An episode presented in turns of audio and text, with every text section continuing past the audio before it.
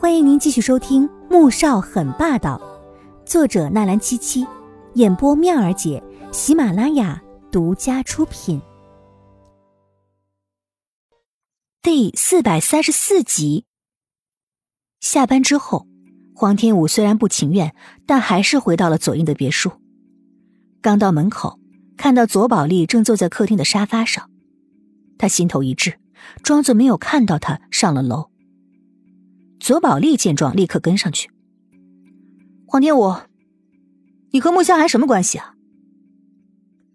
左宝丽回来之后，左思右想，总觉得穆萧寒那么做是在为黄天武出气一般。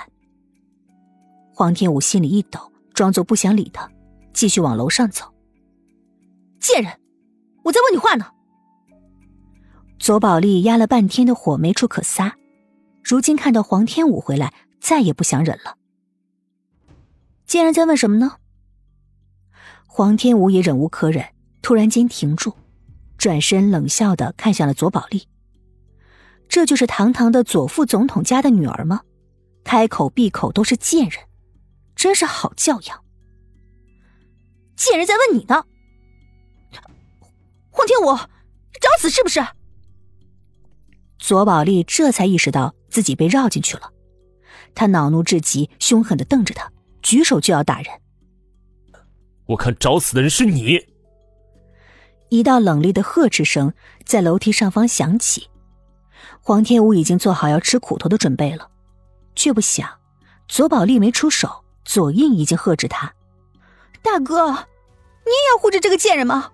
小心他给你戴绿帽子！”左宝丽气得发抖，委屈又愤恨的瞪着左印。再看向了黄天武，他的眼神却像是要活剐了他一般。可他却不知道自己的话已经惹到了左印，尤其是连着两日听到戴绿帽子这话，心情有多糟，可想而知。闭嘴！如果让我再听到你对小五出言羞辱，就马上给我滚！别忘了，她以后会是你嫂子。左印在家可是说一不二的主。即便是左浩翔，在很多事情上面都要找这个儿子商讨，更别说左宝莉天不怕地不怕，他也就只忌惮这个大哥了。他的话令左宝莉立刻的闭上嘴。黄天武却没有高兴到哪儿去，沉着脸提着包往自己的房间走。左印见他一声不吭的，便知道他还在生气呢。这种时候当然是安抚要紧，他立即转身跟上去。小五，宝莉也是被我们宠坏了，说话口无遮拦的，你别和他计较。黄天武听了，嘴角勾起一丝轻笑，将手中的包扔在了桌子上，目光平静的看向了左印。没事，我不跟他计较。若是以前，他会和左印争论几句，可如今，有什么必要吗？他不会嫁给左印的，那就谈不上希望左宝莉有所改变了。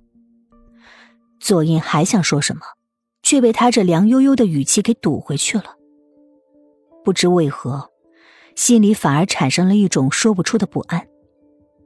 小五，你怎么可能不计较呢？你要是生气想骂他，说出来也没关系的，我不会在意的。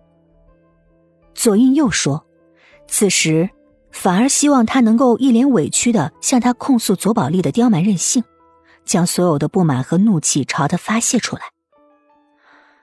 说了有用吗？以前说的还少吗？你是怎么说的？左宝莉还小，又被你们给宠坏了，等以后嫁了人，当了妈就会懂事的。要我这个未来的嫂子别和她一般见识，是吗？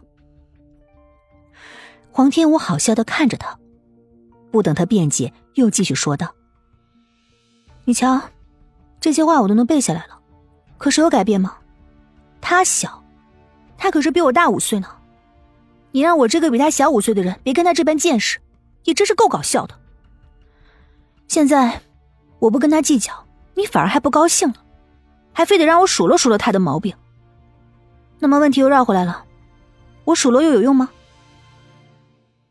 黄天武的话令左英哑口无言，在民众在员工面前巧舌如簧、能征善辩的他，此时却什么话都说不出来。因为他知道黄天武说的都是真的。所以，你放心吧，我真不会跟他计较的。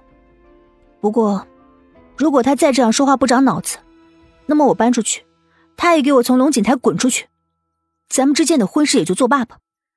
黄天武觉得自己对左家人已经够宽厚的了，包括左印在内。以前他算计过的，失忆之后继续算计他，甚至连黄家也给算计了。现在又想对穆家动手，这一桩桩、一件件，全部都触到他的底线。他不想再用自己的宽容和温柔成为别人欺负自己的理由。左英从一开始就没有真正的喜欢过他，也没有把他当做真正的未婚妻看待，否则他绝对不会任左宝丽一次又一次的给他难堪和羞辱。